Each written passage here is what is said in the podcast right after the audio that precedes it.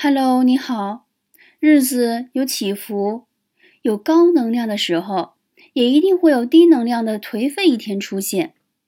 颓废的一天是什么样子呢？大概是这么展开的吧：一，在匆忙中开始了一天，被动的受到周边嘈杂环境的影响，比如汽车、摩托车鸣笛，自行车刹车，地铁里乘客争吵。办公室同事电话此起彼伏，老板对业绩不满，拍案而起，这些都让我们的小心脏难以承受。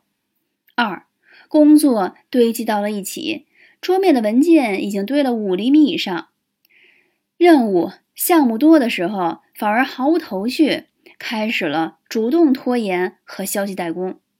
三，压力大，必须得释放，左看看视频。又看看网购，时间临近快下班，还看不到任何一件工作有完成的出头之日，百分之百又得加班了。